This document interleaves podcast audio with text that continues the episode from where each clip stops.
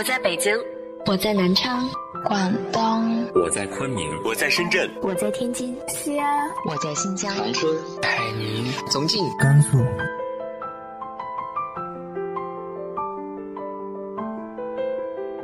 这里是 FM 幺八零八四，昨天的你的现在的未来，我是主播背着吉他的蝙蝠女侠。无论你在哪儿，这里都有我的温暖等你。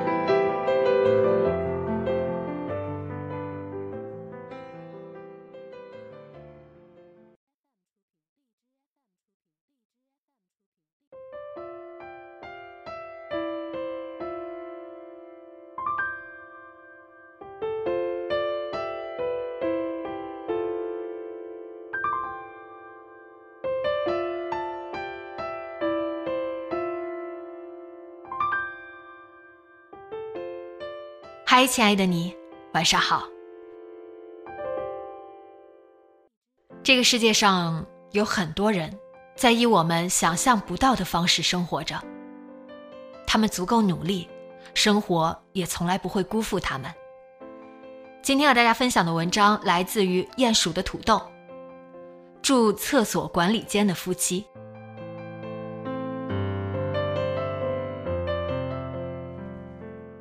婆婆这几天正在收拾我不要的冬装，要送给住在街边公共厕所管理间的夫妻俩。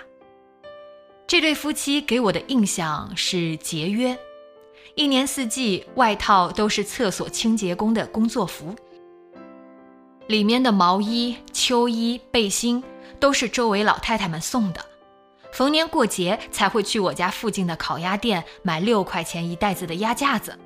用电磁炉炖白菜、打牙祭，两个人有一个手机，是附近大妈送的旧款国产手机，舍不得打电话。婆婆请她家大姐每天晚上给我家做一个小时的清洁工作，一小时二十元。我介意她穿着白天清洁厕所的衣服干活，不让她打扫厨房和卧室，她每天都是打扫院里和门脸房。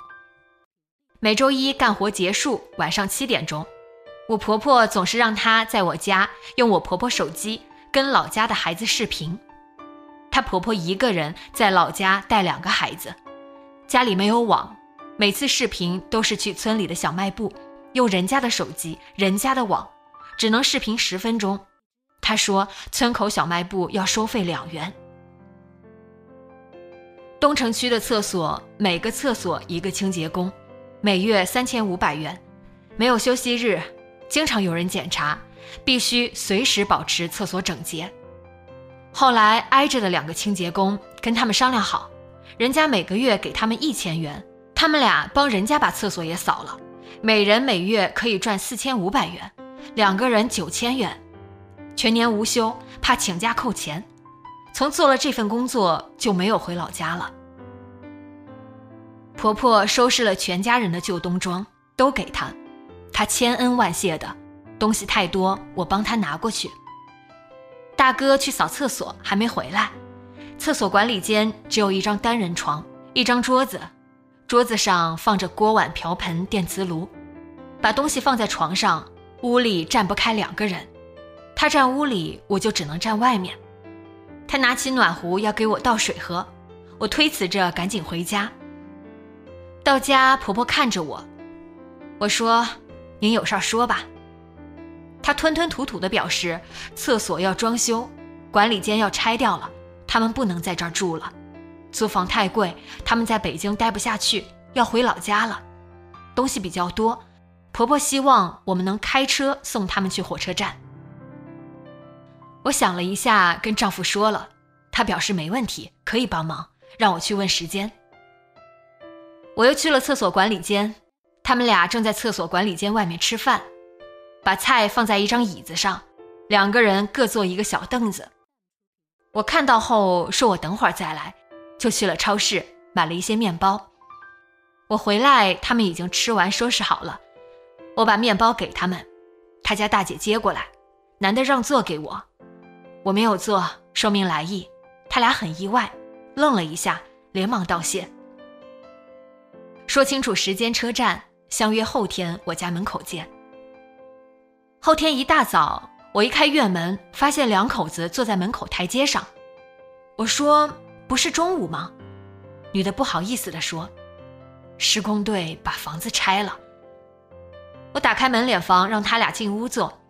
男的怕东西丢了，非要坐台阶上。我看了看他俩的衣服，从店里找了身女装给他。进院跟婆婆说了，婆婆找了身公公的衣服给了他家男的。婆婆让他把清洁工服扔掉，大姐赶紧拿着叠好，说回家干活可以穿。婆婆看了看六个编织袋的东西，说：“这也没法拿呀，这也没法拿呀。”就去找绳子帮他们捆。我跟他们聊天，男的说起本来可以跟环卫局求情，去住垃圾站旁边的管理间，女的非要回家。大姐就抹了眼泪说：“六年没回家了，想孩子，孩子都不认识爸妈了。”男的慌乱用老家话安慰女的，我也说：“回家看看，可以再回来。”大姐干脆地说：“不回来了，我姐姐养猪挣不少钱，我也回家养猪，到家收拾收拾就盖房盖猪圈了。”大哥打断他说：“你想得美嘞，猪不吃呀，饲料多贵呢。”大姐说：“我在山上种粮食，种猪菜，受苦受累，我不离开孩子了。”把东西装上车。婆婆指着一包碗筷什么的说：“这个也千里迢迢拿回家呀。这六包行李就够你俩搬的了。”男的说：“不要了。”女的说：“电磁炉扔了我就心疼到不行，去年花了五十从老乡手里买的，这还用了不到一年呢。”婆婆劝她零碎八七的东西劳神，别为了这个回头把大件行李丢了。她把我前天买的面包拿出来，其他的扔掉了，说面包要在车上吃。大姐帮我看了会儿孩子，我爱人找出我们淘汰的手机送了他俩，给他们换上卡，教他们怎么用。大哥很高兴，微信上加了我婆婆，说回去也开个网络。大姐跟我聊天，让我猜这些年他们攒了多少钱，我说十万。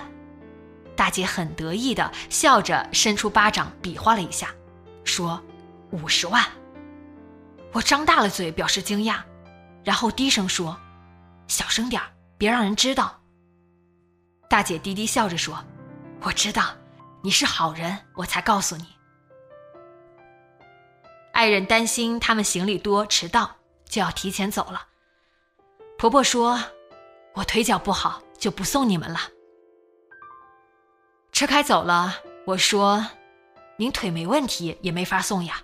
六个编织袋把车塞得严严实实的，没地方坐了。”婆婆笑着拍着我说：“别想人家了，厨房小时工说了，收拾院里和门脸房的活每天要加一个小时，一小时三十五块钱。”我想到自己即将失血的荷包，哀怨的抱了抱我闺女。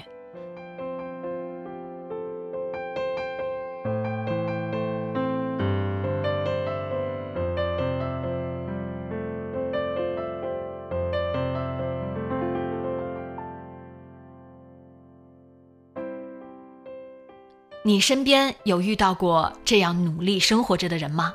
直接在节目下方留言分享给我吧。今天的节目就到这里，今晚做个好梦，晚安。